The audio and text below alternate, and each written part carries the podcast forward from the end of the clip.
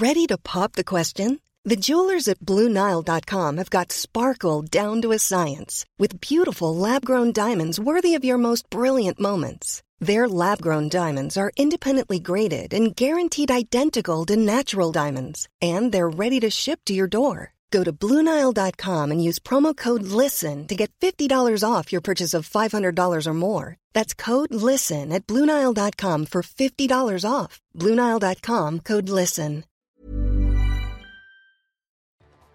Bonjour à tous, bienvenue dans Enquête d'esprit. Aujourd'hui, les catholiques fêtent la fête Dieu, un drôle de nom et une tradition très originale. Les plus anciens se souviennent des grandes processions dans les villages. Tout le monde suivait l'ostensoir dans lequel était placée une grande hostie. On jetait des pétales de rose sur le passage du cortège.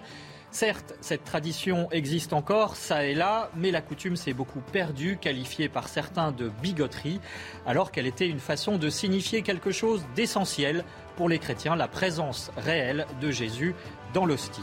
Ce petit morceau de pain n'est donc pas seulement un symbole, ni une autorité lointaine perdue sur un nuage, c'est le Christ au milieu de nous.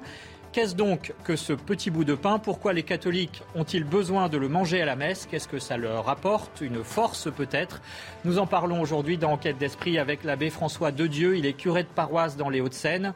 Avec Xavier Accard, auteur de L'Art de la prière. Et également avec Alexis Perrault, auteur d'une étude sur les miracles eucharistiques. Et puis bien sûr, nous serons avec Véronique Jacquier, journaliste. Mais pour l'heure, tout de suite les infos avec Simon Guillain.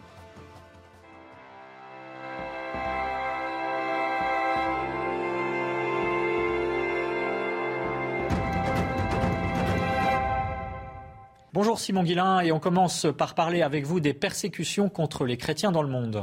Bonjour Amric et bonjour à tous. Face à la multiplication des actes antichrétiens, certains parlementaires haussent le ton. C'est le cas de François-Xavier Bellamy, député européen Les Républicains. À Bruxelles, après le massacre des chrétiens au Nigeria, il s'est levé pour demander à l'Union européenne de faire quelque chose. On l'écoute. Je pense qu'il y a comme un complexe euh, des Européens à se préoccuper du christianisme. Au fond, on le voit bien dans de nombreux symptômes. C'était il y a quelques mois la Commission européenne qui nous demandait de ne plus souhaiter joyeux Noël parce que ça n'était pas assez inclusif. Tout se passe comme si, au fond, il ne fallait pas se préoccuper du, sort des chrétiens, alors que vous le dites, ils sont aujourd'hui la religion la plus persécutée au monde, et d'ailleurs même parfois en Europe. Euh, et je crois que euh, un des symptômes de cette euh, situation terrible, c'est le fait que l'Union européenne n'ait toujours pas nommé son envoyé spécial pour la liberté de religion.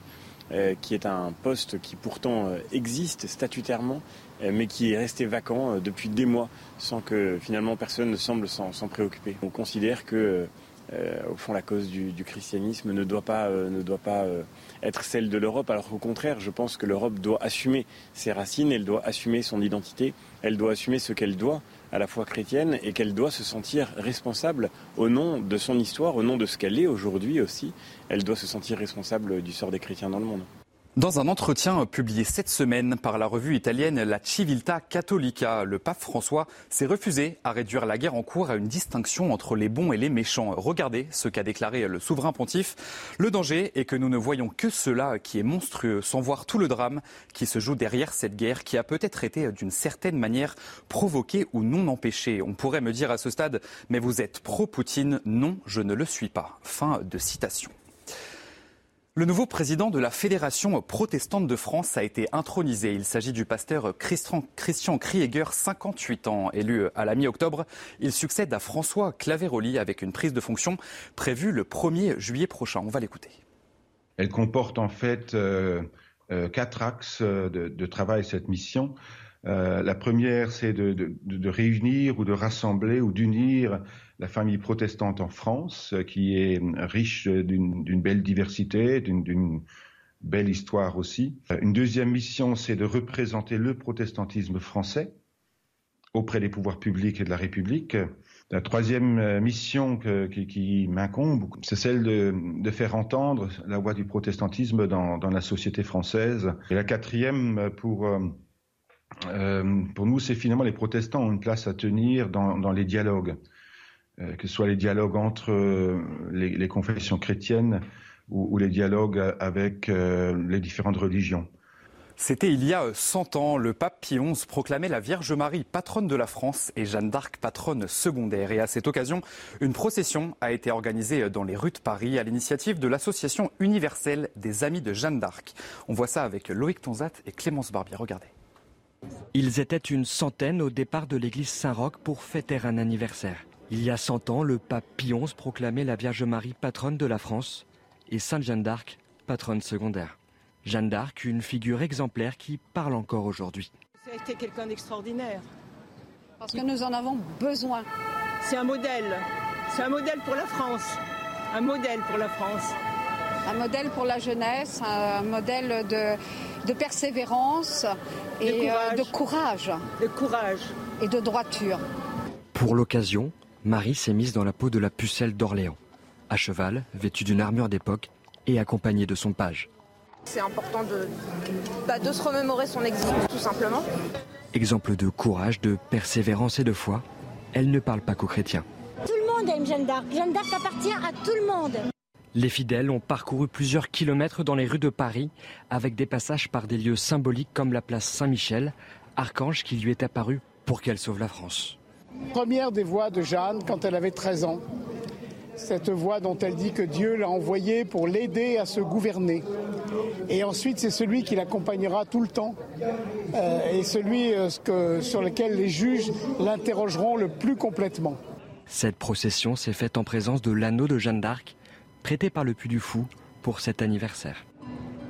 Et enfin, annulée deux années de suite à cause de la pandémie, la Saint-Antoine a pu être célébrée dans les rues de Lisbonne le 13 juin. Des milliers de Lisboètes ont descendu l'avenue de la Liberté en honneur de leur saint patron. Toutes les rues de la capitale portugaise étaient animées au menu des célébrations. Musique populaire, défilé en costume, sardines grillées et bonne humeur. On va écouter justement la joie de certains habitants qui attendaient cette date depuis très longtemps. Ça a été très dur psychologiquement pendant la pandémie. Les gens ont envie de revivre, une volonté énorme de faire revivre la ville de Lisbonne, de vivre les fêtes populaires. Même si je pense que les gens savent que cette joie implique de faire la fête en sécurité, alors que nous attendons plus d'un million de personnes sur un mois. Nous attendions tous ce moment. On avait tous soif de sortir dans la rue. Cette marche d'Alfama, ce défilé, cela fait deux ans qu'on l'attend et on a réussi à le faire. C'est super, c'est vraiment super. Ça fait longtemps qu'on attendait cette foule. Les gens aiment la fête des saints populaires. Ils ont envie de cohabiter les uns avec les autres. C'est très bien, c'est sain. Et nous, ici, dans le quartier, on était nostalgiques de tout ça. Et voilà pour l'essentiel de l'actualité cette semaine. C'est à vous, Amérique, pour la suite d'Enquête d'Esprit. Merci, Simon Guillain. À la semaine prochaine. À l'occasion de la fête Dieu, ce dimanche, nous parlons de la messe dans Enquête d'Esprit, de son mystère. Dieu se trouve-t-il dans un morceau de pain On en parle avec l'abbé François de Dieu. Bonjour, mon père. Bonjour. Merci d'être avec nous. Vous êtes curé de paroisse dans les Hauts-de-Seine et auteur de Curé à durée indéterminée, publié chez Artege. Vous racontez notamment comment vous souhaitez mettre l'Eucharistie, la messe, au cœur de votre communauté. Avec nous également Xavier Accard, bonjour. Bonjour. Vous êtes journaliste, auteur de L'art de la prière, 50 méthodes éprouvées pour faire l'expérience de Dieu, justement. C'est aux éditions de l'Emmanuel. Vous nous direz comment faire cette expérience à la messe, notamment. Et avec nous également Alexis Perrault, bonjour. Bonjour. Merci d'être avec nous. Vous êtes attaché territorial et vous collaborez depuis dix ans à la revue de théologie Résurrection pour laquelle vous avez écrit une étude sur les miracles eucharistiques. Vous nous direz ce que c'est justement, que c'est, ce que sont ces miracles. Et puis euh, Véronique Jacquier, journaliste. Bonjour Véronique. Bonjour à tous. Vous nous parlerez d'un jeune Italien, Carlo Acutis, qui avait euh, lui aussi une vraie dévotion à l'Eucharistie au point d'en faire une exposition de ces miracles eucharistiques. On en parlera. Alors, avant de dire ce que c'est que ce mystère de la messe, euh, Père de Dieu, je m'adresse à vous. Après deux ans de confinement, est-ce que les chrétiens se seraient-ils éloignés de la messe, justement, euh, de la piété eucharistique Est-ce qu'elle s'est attiédie selon les paroisses? Il y aurait entre 20 et 30% de pertes en ligne, si vous me permettez l'expression, dans l'affluence dominicale à la messe. Et ce n'est pas le cas de votre paroisse. Comment euh, faites-vous? Comment avez-vous fait? Alors, je l'explique par trois, trois situations. La première, la le maintien d'une vie communautaire. Alors grâce, euh, aux réseaux sociaux, la chaîne, la chaîne YouTube de la paroisse, ben, tout ça, ça a permis de, maintenir quelque chose au niveau de, la vie communautaire. La deuxième chose que, le deuxième point qui, me vient à l'esprit, c'est l'ouverture de l'Église le fait que l'Église, pendant tout le confinement, a toujours été ouverte, permettant aux gens de venir près du tabernacle régulièrement et de maintenir cette, euh, piété eucharistique euh, personnelle.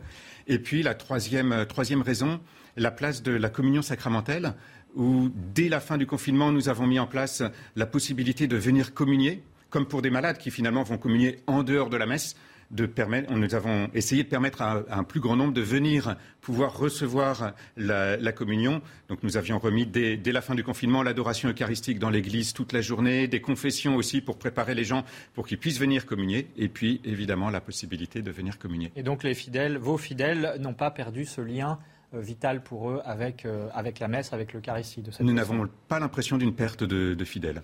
Xavier Accard, euh, pendant ce confinement également, on se souvient que des fidèles catholiques se sont battus euh, pour que la liberté de culte euh, soit garantie, pour qu'ils puissent avoir accès justement à la messe. Mais comment l'expliquer qu'ils se soient à ce point battus pour cela? Est-ce que c'est le mystère central du christianisme? Finalement, c'est quoi la messe? Oui, je crois qu'on peut dire que la messe est vraiment au, cœur de, la vie chrétienne, pour la simple raison que c'est vraiment le lieu où on devient contemporain du mystère de la croix, et c'est là où on reçoit en quelque sorte la vie que le Christ Donc, est venu. mystère de la croix, de euh, Jésus mourant sur la croix. Voilà, et la vie que Jésus est venu nous donner. En fait, les chrétiens considèrent qu'il y a eu une rupture de communion à l'origine et que Dieu s'est fait homme et, est allé jusqu'à mourir sur une croix pour nous donner sa vie. On, le voit symboliquement, euh, il y a son flanc qui est ouvert, il y a de l'eau et du sang qui jaillissent pour nous permettre justement d'échapper à la mort et d'arriver à cette vie, euh, cette vie éternelle. Et juste avant sa passion, il a institué l'Eucharistie euh, dans la dernière scène avec, avec ses disciples. Et quand on va à la messe, on revit, on revit cette passion et on, obéit en quelque sorte à ses paroles. Il a dit Faites ceci en, en, mémoire de moi pour recevoir le don de ma vie que je vous donne. Donc, euh, en effet, c'est au cœur de notre, de notre vie chrétienne. Et, et, au cœur de ce cœur, il y a aussi un mystère incroyable. Alexis Perrault, vous, vous avez étudié les miracles eucharistiques dans leur ensemble, mais finalement, est-ce que le premier miracle, ce n'est pas la messe avec ce petit bout de pain qui devient véritablement Dieu euh, la présence réelle devant les fidèles, la présence réelle de Dieu. Oui, tout à fait. Bah, quand on parle de miracle eucharistique, il ne faut absolument pas oublier que la messe est un miracle de, chaque jour, chaque, semaine, mais aussi évidemment chaque jour, à beaucoup d'endroits sur la terre euh, en même temps. Donc c'est un, miracle très très très commun, à, quoi s'ajoutent parfois effectivement des, ce qu'on pourrait appeler des prodiges, parce que pour, pour trouver une différence de mots, des prodiges eucharistiques qui sont une révélation euh, que le Seigneur a permis à certains moments de ce miracle ordinaire en quelque sorte. Quoi. Mais ce qui est quand même très difficile à comprendre pour nos contemporains, il faut bien le reconnaître, c'est que euh, à la messe, donc le pain et le vin, et le vin pardon, deviennent euh, le corps et le sang du Christ, euh, abbé de Dieu. C'est extrêmement difficile à expliquer à nos contemporains. En effet, c'est pour ça qu'on parle de mystère. Alors, quand on parle de mystère, ça ne veut pas dire qu'il ne faut pas comprendre que c'est mystérieux. Bon, voilà. Si Dieu nous a créés intelligents, c'est aussi pour que nous usions de cette intelligence pour entrer dans ce mystère. Mais le mystère, c'est quelque chose qui nous dépassera toujours. Alors on s'en approche. On va parler aussi de dogme. Alors on n'aime pas, c'est un mot qu'on n'aime pas beaucoup parce que quand on dit c'est dogmatique, ça veut dire c'est rigide, c'est bon voilà. Mais en fait, le dogme, c'est une définition de foi, c'est-à-dire que l'Église va définir quelque chose pour nous aider à entrer dans ce mystère. Le pape Benoît XVI prenait une image très, très, je trouve très belle pour parler du dogme. Il disait que c'est comme la fenêtre qui permet de regarder vers le ciel. Il faut, bien, il faut bien regarder quelque part pour aller vers le ciel. Et le ciel nous dépasse, c'est ce mystère voilà, donc ce mystère de la l'Eucharistie, Dieu qui nous rejoint à travers par ce morceau de pain. Et puis, en même temps, ben voilà, on s'en approche et plus on comprend le dogme, finalement, plus on comprend ce dogme de foi, plus on va pouvoir entrer dans ce mystère. Véronique Jacquier. Oui, euh, ce n'est pas très facile quand même, hein, même quand on raisonne en termes de dogme. L'Eucharistie, c'est une nourriture finalement. Et pourquoi aurions-nous besoin de cette nourriture? Dieu, alors euh, tout à l'heure Xavier évoquait cette rupture de communion au début, au début de l'humanité. Et en fait, pour pouvoir véritablement aimer, nous voyons bien que notre nature est, blessée par le péché. Parfois, nous voulons aimer, nous n'aimons pas, comme le dit saint Paul à un moment. Je fais le, mal que je ne voudrais pas faire, je ne fais pas le bien que je voudrais faire. Rupture de communion avec Dieu, hein Rupture de, alors, rupture de communion avec Dieu, mais du coup, à cause de ça, rupture de communion les uns avec les autres, et puis même en nous-mêmes en nous-mêmes, il y a cette division en nous-mêmes. Et en fait, il y a ces, trois ruptures. Et, donc Dieu vient, vient nous rejoindre pour rétablir cette communion dans toutes ses dimensions, pour nous restaurer aussi nous-mêmes, nous permettre de, retrouver cette unité de vie personnelle, cette unité avec Dieu, cette unité avec les autres. Xavier Accard, vous êtes journaliste. Comment vous expliqueriez euh, le mystère de la messe euh, à nos contemporains qui ne connaissent rien? Peut-être qu'il faut revenir tout simplement à, l'origine. Le mystère de la messe est institué par le Christ lors de la dernière scène. Il dit à ses apôtres, il leur présente le pain, il dit Ceci est mon corps livré pour vous, faites cela en mémoire de moi. Et euh, le Christ est Dieu incarné, donc sa parole est créatrice, elle est ce qu'on appelle performative, c'est-à-dire qu'elle elle, euh, elle, fait ce qu'elle énonce en quelque sorte. Donc c'est ça le, grand mystère. Et nous on le refait, le prêtre le fait in persona Christi, c'est-à-dire il, se prête en quelque sorte au Christ pour qu'il refasse ce, ce, mystère de la transformation du, pain en son, en son corps. Justement, mon père, quand vous vous célébrez la messe, euh, donc vous tenez Dieu entre vos mains. Euh, quel euh, sentiment éprouvez-vous à ce moment-là? Euh, Toujours le, sentiment d'une grande indignité. Qui suis-je? Voilà, qui suis-je pour Bon, voilà, le Seigneur m'a choisi malgré, malgré ma faiblesse pour pouvoir poser, poser ce, geste, pour permettre à tous les fidèles d'entrer eux aussi dans ce mystère, dans ce, et pour, pour compléter aussi, accompagner ce que dit Xavier Accard.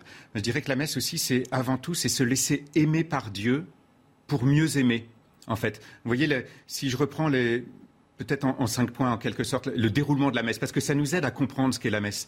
Bah, au début, on se reconnaît pécheur et on chante la gloire de Dieu. Et en fait, il y a cette rencontre entre la misère de l'homme et cette magnificence de Dieu. Et la messe, ça va être cette rencontre. Puis, bah, notre cœur s'ouvre, on va pouvoir écouter le Seigneur qui nous parle. Donc nous nous ouvrons à sa parole parce qu'il a quelque chose à dire à chacun d'entre nous. Et puis, finalement, ben, on va rentrer dans, ce sacrifice. Jésus a donné sa vie une fois pour toutes sur la croix, ce qu'évoquait euh, à l'instant Xavier Accard. Et en fait, eh bien, ce sacrifice va être actualisé. Ça se reproduit à chaque fois qu'une messe est célébrée Alors, il se reproduit, ou plus exactement, c'est comme si nous étions rendus présents au pied de la croix, à ce moment-là, avec Jésus qui, offre sa vie à son Père. Voilà, c'est vraiment, nous sommes portés dans ce, dans ce On retourne 2000 ans en arrière. 2000 ans en arrière. Mémoire, en fait, on fait mémoire. Voilà. On, fait, mémoire. d'un sacrifice. Exactement. C'est-à-dire faire mémoire, c'est pas simplement se souvenir, mmh, comme si, bah voilà, il s'est passé quelque chose et puis et, puis voilà, mais on rend présent. Exactement. C'est vraiment, nous, nous, devenons, comme on le disait à l'instant, contemporains, contemporains de cet événement. Et puis vient ce moment de, des rites de communion.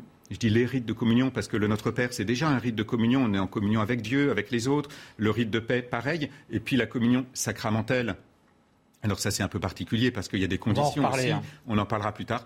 Et puis finalement, bah, à partir de là, une fois qu'on s'est laissé nourrir par, euh, par Dieu lui-même, par Jésus qui est là, eh bien nous allons pouvoir partir dans le monde, être envoyés pour témoigner par nos paroles et par nos actes de cet amour de Dieu, en fait. Quelles sont les conséquences de cette importance vitale donc de la messe dans la vie des catholiques? Comment, euh, à travers l'histoire aussi et jusqu'à aujourd'hui, ça s'est euh, traduit à travers des processions, la fête Dieu, on va en reparler, les miracles eucharistiques aussi? Pourquoi sont-ils importants? On en reparle juste après la pub. Vous restez avec nous. De retour dans l'émission Enquête d'esprit, nous parlons du mystère de la messe. L'Eucharistie, est-ce voir et manger Dieu? On en parle avec l'abbé de Dieu. Il est l'auteur de Curé à durée indéterminée chez Artege, avec Xavier Accard, auteur de L'art de la prière, aux éditions de l'Emmanuel, avec Alexis Perrault qui a étudié les miracles eucharistiques, on en parlera, et puis Véronique Jacquier, journaliste, qui nous parlera aussi d'un bienheureux, un jeune saint qui a italien, qui a beaucoup étudié aussi et fait une exposition à partir de ces miracles eucharistiques. Alors dans l'histoire, eh bien, euh, ce respect dû à l'Eucharistie chez les chrétiens a fait naître un désir aussi de voir l'hostie, de l'adorer. Euh, c'est sans doute une des raisons de la fête Dieu que nous célébrons, que les, chrétiens célèbrent aujourd'hui. Alexis Perrault, je me tourne vers vous. Historiquement, cette fête est née à partir d'un miracle un miracle eucharistique justement en Italie, à Bolsena ou Bolsène, si on veut franciser euh, ce nom de cette ville italienne. C'est le plus connu des miracles eucharistiques. Que s'est-il passé exactement? Alors c'est le plus connu avec euh, l'Anciano aussi, puisque celui-ci euh, est un des plus anciens et qu'il qu'on en a, on, en a des traces aujourd'hui avec un morceau de chair qui est toujours exposé, sur lequel les scientifiques ont pu donner leur avis et montrer vraiment qu'il y a quelque chose d'extraordinaire qui, se passe encore. Donc c'est les deux plus connus. Alors, euh, effectivement, euh, donc les deux sont en Italie. Euh, donc à, Bolsène, il, y a, eu un miracle eucharistique qui a eu une grande conséquence. Alors il y en avait déjà eu beaucoup des miracles eucharistiques entre le 11e et 12e siècle. Et, mais là, ça, arrivait dans un, contexte qui a entraîné un grand changement pour la dévotion. C'était donc, donc pour resituer un tout petit peu en arrière, au XIIe siècle, il y avait une religieuse qui, enfin non, c'était au XIIIe aussi, une religieuse qui s'appelait Sainte Julienne de, de, Montcormillon et qui avait eu des révélations privées sur le fait qu'effectivement il fallait euh, avoir cette dévotion euh, pour, euh, la, pour la Sainte Eucharistie, c'est-à-dire la montrer aux fidèles, l'exposer. et, et, et, cette dévotion a entraîné le donc déjà la, pratique. Donc c'est un prêtre qui, qui, euh, qui, ne croit plus euh, en l'Eucharistie. Oui, mais là je raconte ce qui s'est passé juste avant euh, à Liège en fait, où il y a eu cette, cette Sainte Julienne. on va peut-être pas rentrer dans tous les détails malheureusement parce que sinon on va être pris par le temps. D'accord. Simplement, que se passe-t-il à Bolsena au moment justement du miracle? Alors donc tout simplement c'est un prêtre qui effectivement avait un doute et qui sur lequel le, euh, l'hostie s'est mise à saigner sur euh, s'est mise à saigner et c'est sur le corporal et c'est euh, et alors Monsieur l'abbé pourrait nous expliquer ce que c'est que le corporal, peut-être plus précisément que moi. Mais en tout cas, voilà, il y avait une trace tout à fait visible et le, pape Urbain IV a pu se déplacer sur place et constater le miracle. Et comme il était, il se posait la question de l'institution de cette fête de, la fête Dieu. Et donc, ça a levé ses dernières hésitations. Euh, et il l'a institué. Donc le, miracle a eu lieu en, 1263 et l'a fait Dieu en 1264.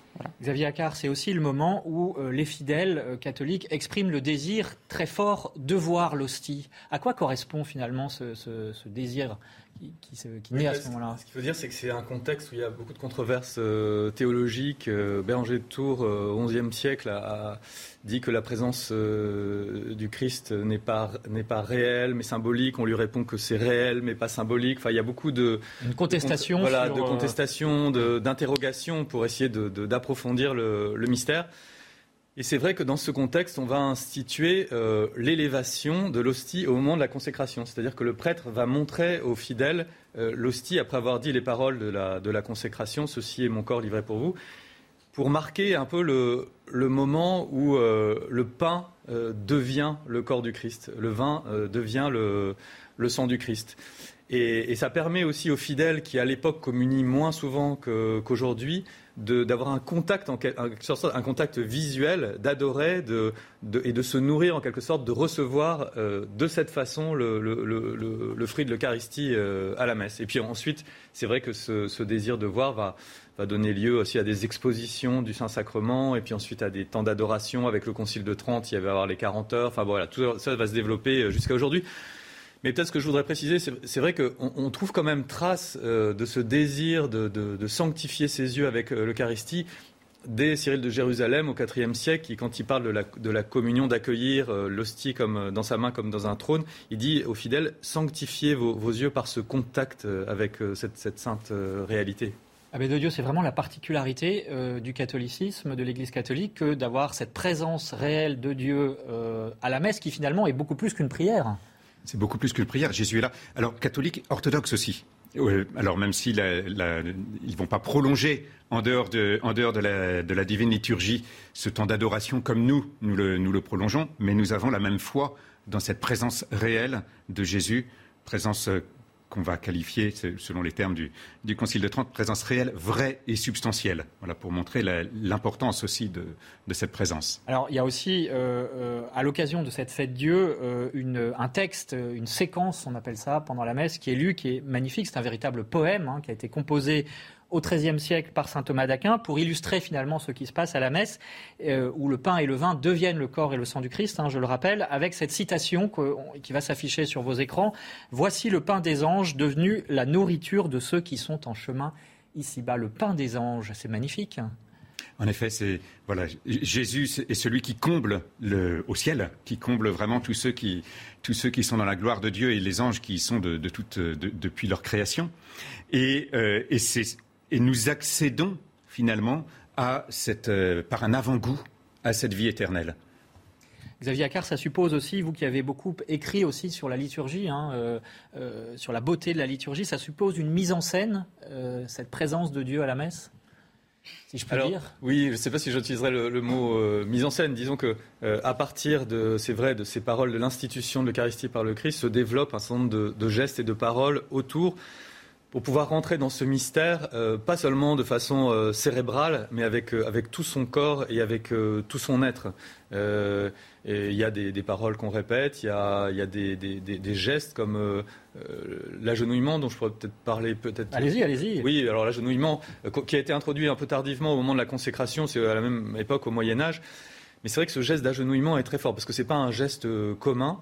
Et euh, il, signifie en fait, euh, généralement, le genou c'est le lieu de la force chez les Hébreux. Donc plier le genou c'est reconnaître une force euh, supérieure. Donc il y a une dimension d'adoration du Créateur. Mais c'est vrai qu'avec Jésus ça prend une autre dimension. Benoît XVI disait de façon très belle qu'on s'agenouillait devant un Dieu qui s'était d'abord agenouillé devant nous pour laver nos pieds sales, faisant référence au lavement des pieds de Jésus à ses disciples. Et c'est vrai qu'en s'agenouillant, finalement, on rentre dans ce mouvement euh, de Dieu qui, descend pour se donner et pour nous servir. Et c'est vraiment ça le mystère de la messe. Donc s'agenouiller, ça marque vraiment cette, dynamique de, don de soi euh, qui est la dynamique de, l'Eucharistie. Ça passe par le corps, Véronique Jacquet.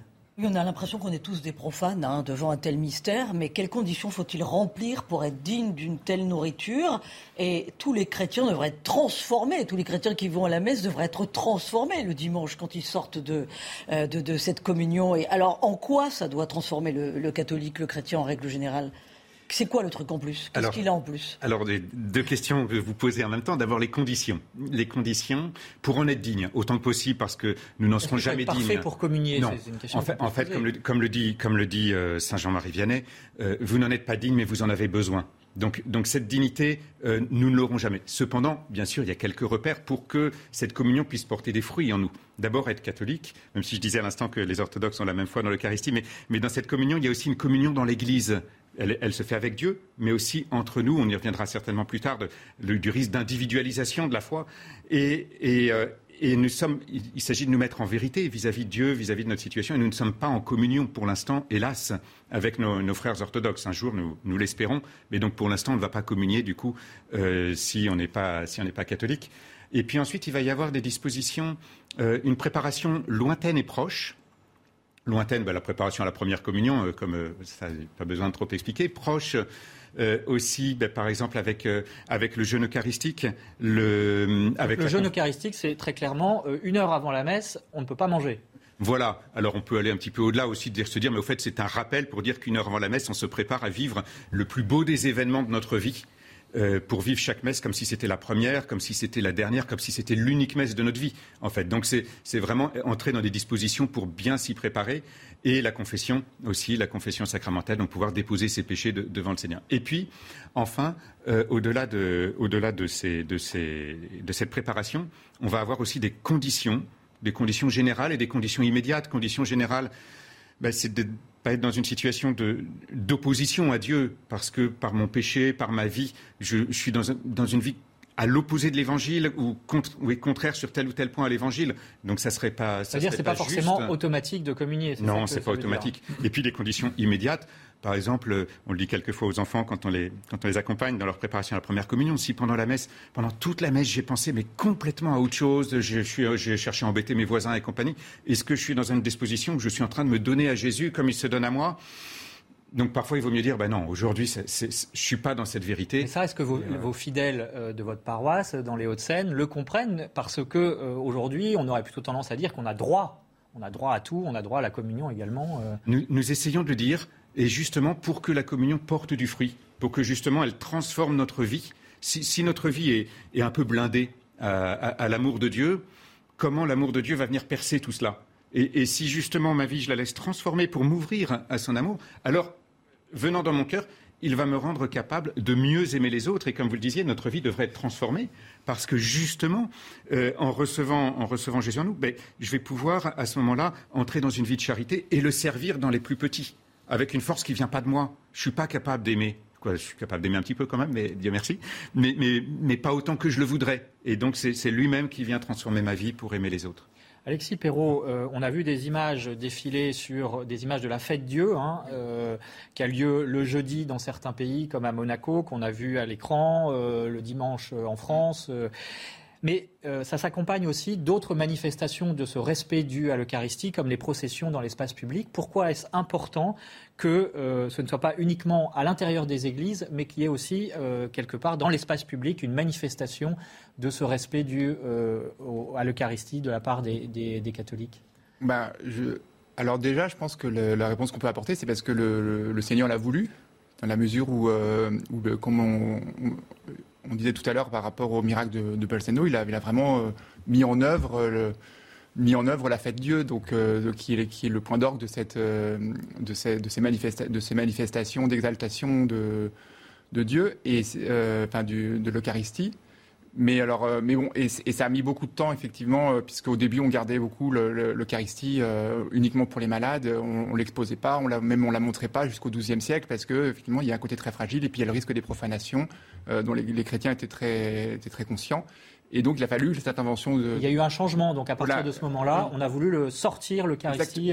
Exactement. Et, et c'est peut-être effectivement comme euh, comme ça a été dit aussi, le fait qu'il y ait des contestations avec Béranger de Tours euh, juste avant et qu'il et que, euh, et que donc on est on est rentré et puis plus les hérésies Qatar et, et puis le, protestantisme qui arrivait un peu après, euh, on, va rentrer dans une période de contestation, euh, de combat, où il faut de plus en plus affirmer notre, notre foi dans le fait que c'est vraiment Jésus, et donc le montrer. Et puis c'est, et puis c'est, c'est le sens de l'exaltation que, qui, a été écrit par saint Paul dans l'hymne aux Philippiens, où euh, Jésus s'est abaissé, abaissé, abaissé, jusqu'à ce qu'il soit présent dans tous les tabernacles de la terre, de, une espèce de banalisation de son corps incroyable. Enfin, c'est quand on y songe. Il a pris ce risque-là. En fait. voilà, c'est ça. Il est, il allait aussi loin qu'on puisse aller, mais c'est à nous aussi d'accomplir la deuxième partie de l'hymne, qui est l'exaltation du Seigneur, l'adoration qu'on lui doit, et enfin, qui introduit effectivement notre, enfin, notre vie future. Mais ça.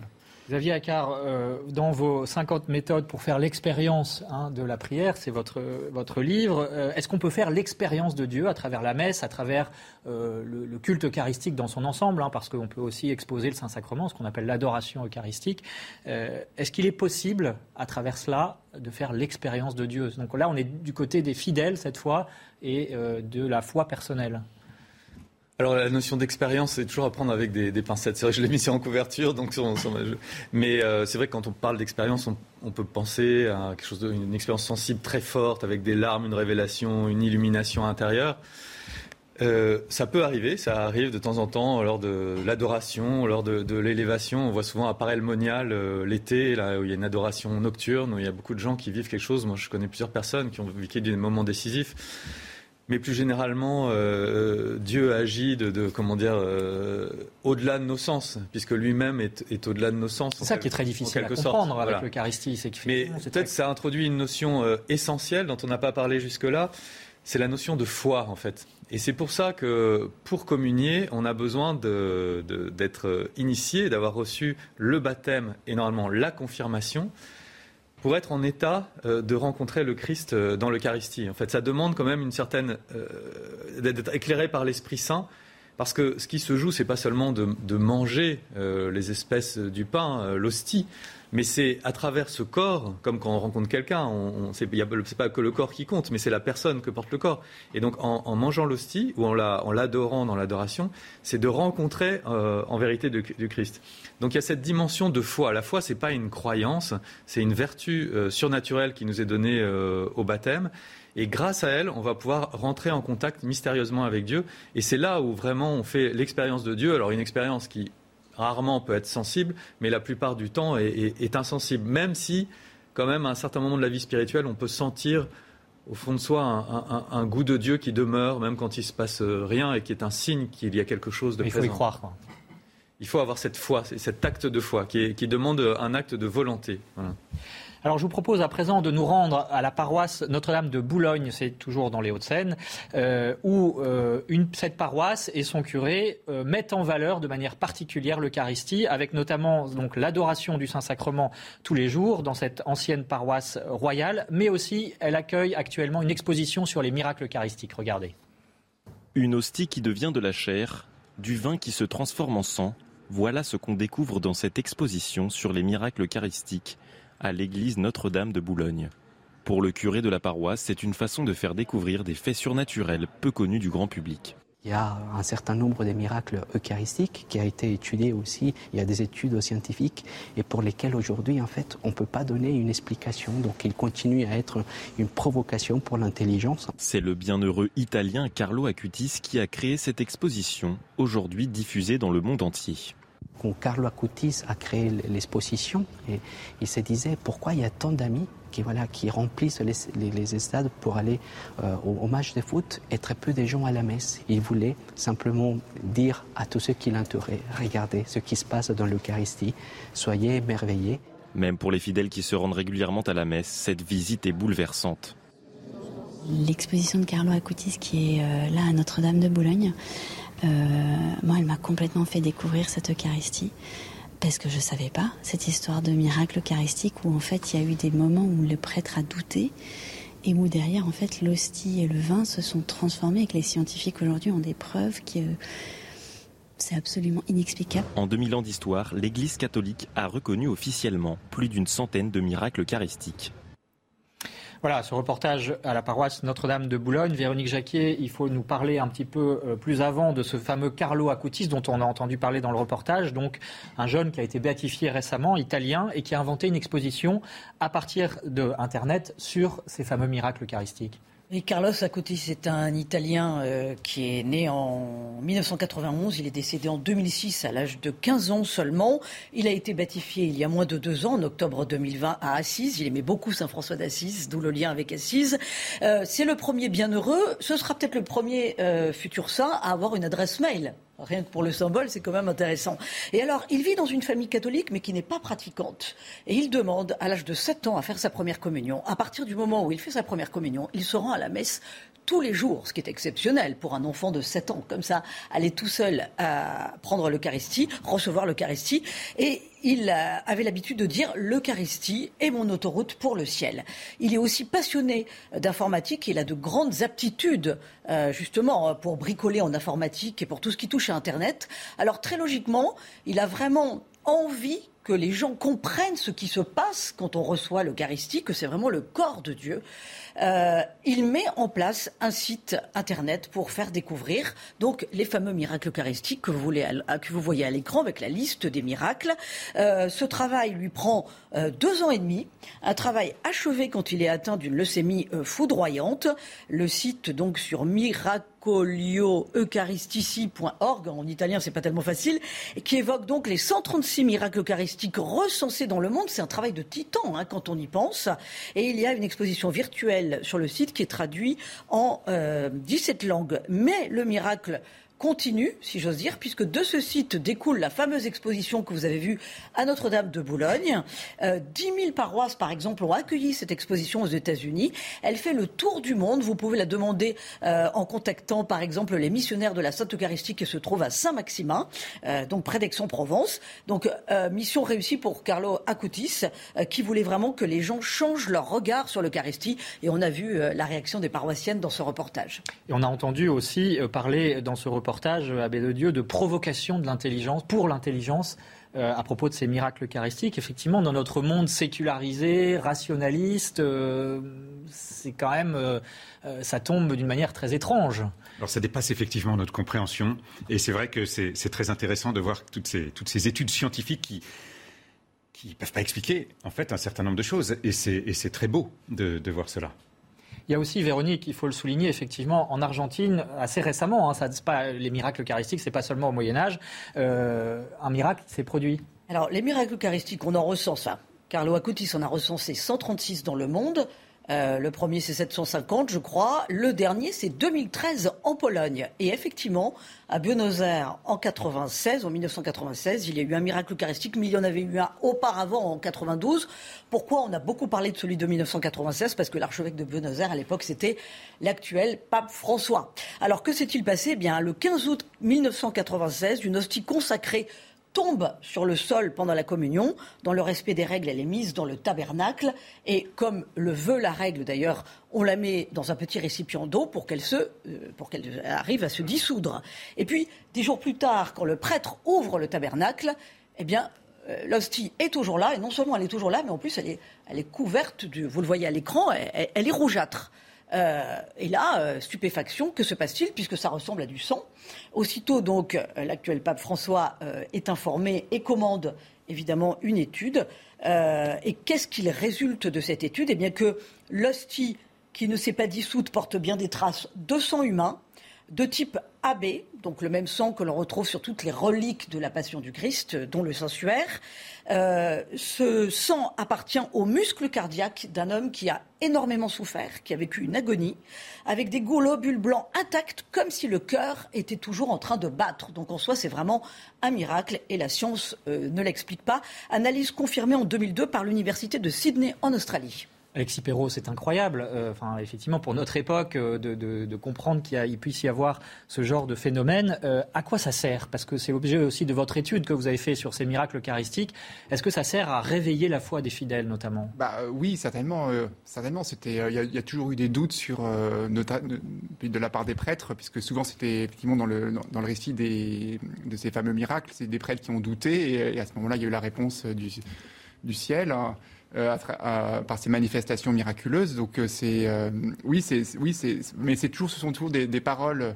En fait, c'est des paroles de c'est enfin le, un, discours en fait quelque chose. Enfin l'articulation, c'est que nous on veut voir.